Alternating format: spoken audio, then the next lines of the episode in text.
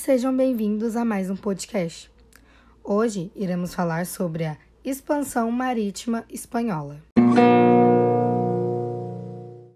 A Espanha foi o segundo país a se lançar na aventura das grandes navegações. A primeira viagem marítima financiada pelo país ocorreu em 1492, com Cristóvão Colombo, 77 anos depois de os portugueses invadirem Celta no Reino de Fez, atual Marrocos, em 1415. Vários motivos levaram a Espanha a esse atraso na busca de uma rota para o comércio de especiarias que não passasse pelo Mediterrâneo, que é, estava sendo controlada pelas cidades-estados de Genova e Veneza. Nem pela costa africana, conhecida pelos portugueses até o Cabo da Boa Esperança, no extremo sul do continente. Um desses motivos foi a prioridade dada à reconquista da Península Ibérica, numa luta que se prolongou por 781 anos, a guerra mais longa de que se tem notícia. A vitória castelhana sobre o Califado de Granada, último reduto muçulmano na península, data exatamente de 1492. Outro motivo foi a unificação tardia dos reinos cristãos de Leão, Castela, Aragão e Navarra. O passo mais importante nessa direção foi dado somente em 1469, quando o casamento de Fernando de Aragão e Isabel de Castela deu origem ao reino católico de Fernando e Isabel, núcleo inicial do que viria a ser a Espanha. Em meados do século XV, o senso comum ainda afirmava que a Terra era um disco, redondo e plano, mas os estudiosos já sabiam que nosso planeta era um globo. Por esse motivo é que Colombo, que mantinha contatos com alguns dos sábios da época, defendia a ideia de chegar às Índias perseguindo o pôr do sol. Na verdade, as teorias que serviam de base para os argumentos de Colombo eram de origem árabe e judaica. Esses povos eram os herdeiros diretos da cultura da antiguidade greco-macedônica.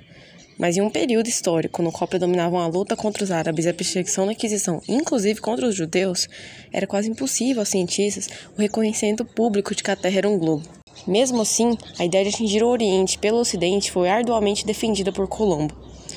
Um debate travado entre ele e os padres da Universidade de Salamanca em 1486 custou-lhe a exposição ao ridículo, a peste de louco e quase uma condenação à fogueira da Inquisição, braço jurídico da Igreja Católica desde o Concílio de Trento. Depois, ainda que tivesse conseguido a adesão de algumas pessoas influentes ao seu projeto de circunnavegação, foi graças à influência do banqueiro judeu Sant'Angelo que Colombo ganhou a confiança da própria rainha Isabel de Castela. Finalmente, depois que a coroa espanhola obrigou a família Pinzon de grandes navegadores a se unir a Colombo, a viagem foi aprovada. Alguns historiadores, aliás, acreditam que sem os conhecimentos náuticos do Oceano Atlântico que os Pinzon tinha, Colombo não teria ido muito longe. As caravelas Santa Maria Pintenina. Finalmente, em 3 de agosto de 1492, a bordo da caravela Santa Maria, Cristóvão Colombo partiu do porto de Palos rumo ao oeste, seguido pela Pinta e pela Nina. Setenta dias depois, a esquadra chegou nas Antilhas, rebatizada como São Salvador pelo próprio almirante das Índias. Colombo faria nos 12 anos seguintes mais três viagens à América.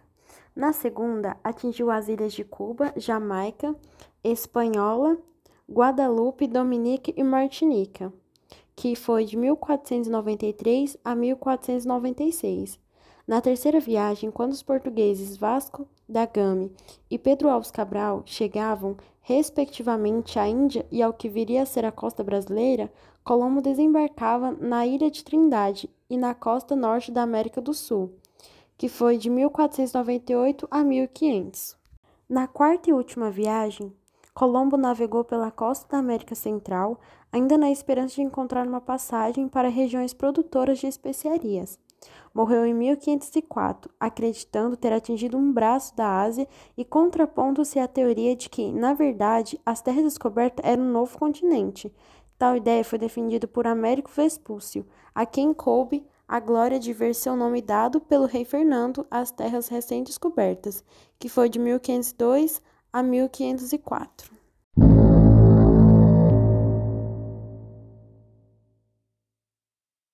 Disputa contra a nobreza, aliada do rei da Espanha pelos governos das novas terras, o descobridor da América levou a pior.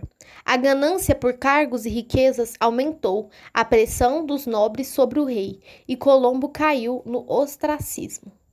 Ouro e prata no México e no Peru impulsionaram a colonização espanhola desde a primeira metade do século XVI. A organização da mão de obra indígena chamada de Mita no Peru e de Guatequil no México submeteu sob a influência espanhola grandes contingentes de nativos a jornadas desumanas nas minas. Havia também o chamado sistema de ecomiendas, criados pelos espanhóis nas regiões em que não existisse, existisse um Estado indígena que já explorasse a mão de obra local ou dos povos dominados. O impacto do derrame de metais preciosos na Europa deu capacidade de importância de manufaturados à Espanha, em, em, detrimento de seu próprio setor manufatureiro. Em toda a Europa, o significativo aumentou da circulação de moedas provocou desvalorização e, consequentemente, um aumento generalizado nos preços. Praticamente sem manufaturas e com declínio nas produções das minas americanas, a coroa espanhola viu-se em apuros em meados do século XVII. A aventura e os lucros da expansão marítima alcançaram o país ibérico, a condição de maior potência da Europa e do mundo. Mas esse posto foi ameaçado e tomado por duas potências ascendentes, Inglaterra e Holanda, antes que a primeira metade do século chegasse ao final.